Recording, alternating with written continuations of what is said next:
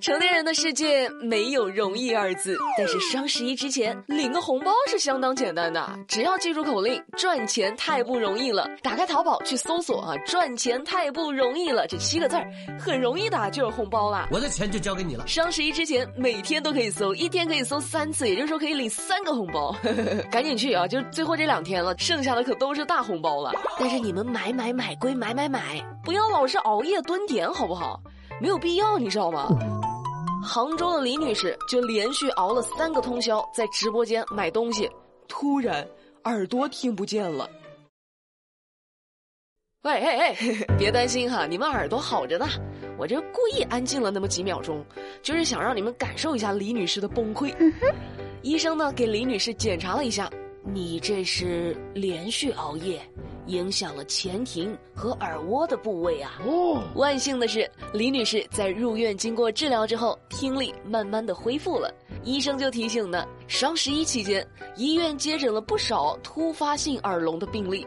连续熬夜和情绪激动都会引发听力下降，反正就是大家不要再熬夜抢货了，注意身体啊！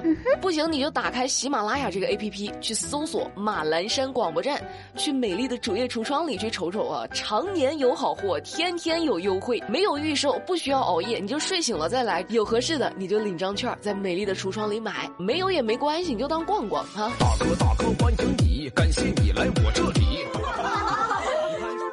说了，成年人的世界谁都不容易，道理我们都懂，但是不影响心态崩了呀。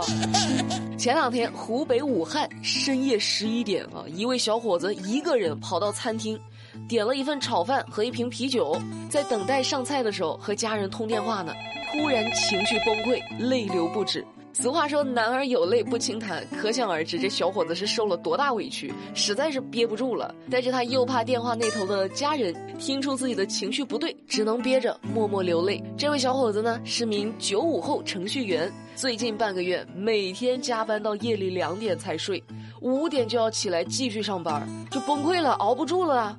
炒饭师傅知道后，用两个鸡蛋、一根火腿肠做了一份一百分造型的爱心餐，希望能够鼓励到这位小伙子。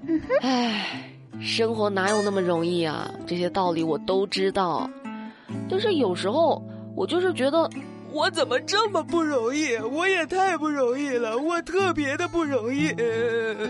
好啦，没关系啦，哭过之后擦擦眼泪，学会和这个世界握手言和。如果你觉得特别累的话，还有美丽的肩膀啊，给你们靠！加油！生活当中总有一些让人特别尴尬啊，又让人特别感动的误会。凌晨两点，浙江杭州，一位小伙子黑灯瞎火的一个人啊，蹬着个自行车，噔噔噔噔噔，跑到了江边。先是掏出手机开始自拍，哎，这个角度好，哎，四十五度角，哎，显瘦，哎，双下巴出来了，不行，重拍。自拍完之后，进行了一番锻炼，最后坐到了护栏上。这消防员刚开始就在监控里看着呢。哎呀，这小伙子不会是想跳江吧？这别想不开呀！于是几个消防小哥就冲了过去，一拥而上，将小伙子给抱了下来。小老弟，不要想不开呀！虽然我们的生活总有这样那样不尽如人意的时刻，但是也有不期而遇的温暖啊！没有什么是一顿烤串解决不了的。你赶紧下来，你别吓我！我跟你说，我就是想吹吹风，看看风景，我没有想不开呀。啊啊啊啊啊！那那你拍照干啥呀？我自拍呀。我拍完之后，我准备发个朋友圈感慨一下呀。我以为你是为了留下遗像呢。那那那，那你干嘛伸懒腰啊？我腰疼啊，我活动活动啊，怎么啦？我以为这是你自杀前的豁达洒脱和世界告别呢。虽然是个尴尬的误会啊，但是回头再想想，还挺暖心的。其实哈，世界上总有人在默默的关心你。哎呀，美丽在这儿发愁呢。哎，怎么我老找不着对象啊？我什么时候才能结婚？我才能嫁出去啊？切，你个小垃圾！姐姐我啊，都结了二十八次了。哦，最近北京市公安局通报，抓获了一百二十四个以结婚为手段骗取、买卖北京市小客车指标的违法犯罪行为。其中三十七岁的厉女士，从二零一八年以来结了二十八次婚，变更过户车辆二十三辆。目前，这些钻法律空子的人都已经因为涉嫌买卖国家机关公文罪，被公安机关依法刑事拘留了。后悔不后悔啊？爱情不是你想买想买就能买，爱情不能买卖。但是我可以靠买卖爱情来赚钱啊！这事儿的确挺不像话的。婚姻本来是件神圣的事情，这么当儿戏好像有点不太合适啊。但是通过这件事儿啊，我们是不是应该考虑一下，从本质上去解决呢？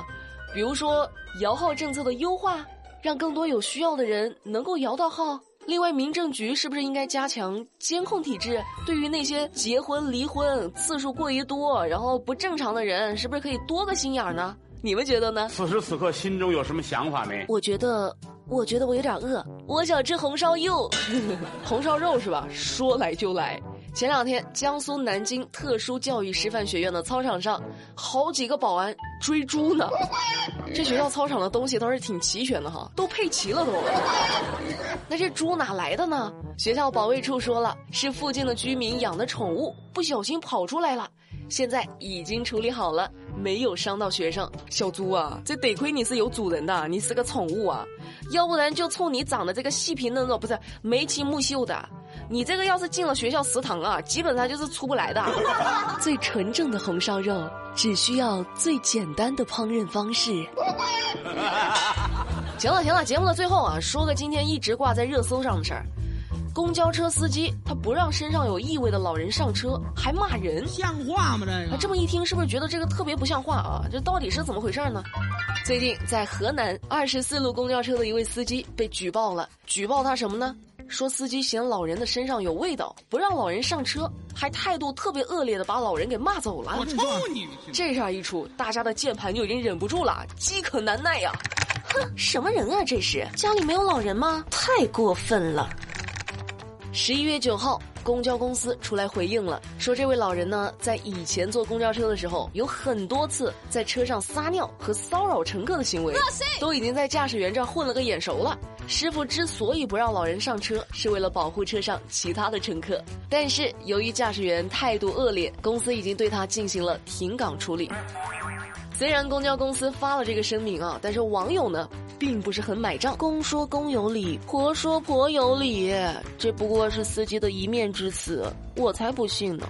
不过也有人觉得，人家师傅肯定知道这是个惯犯，也是本着对乘客负责的态度。我是感觉司机挺惨的，不让他上车吧，被投诉；我要是让他上车了吧，那他要是骚扰其他乘客，那搞不好我也要被投诉。男人好难，做人好难，行吧，这事儿啊，美丽就觉得哈，咱们可以暂时收起键盘，让子弹再飞一会儿，看看接下来还有没有什么别的反转。那今天的节目，美丽就跟你们说到这儿。如果美丽的节目给你们在枯燥繁忙的生活中带来了哪怕一秒钟的快乐，拜托拜托，帮美丽点赞、订阅、留言加分享来一波，好不好？拜托拜托，我们明天不听不散，拜拜。每天有你。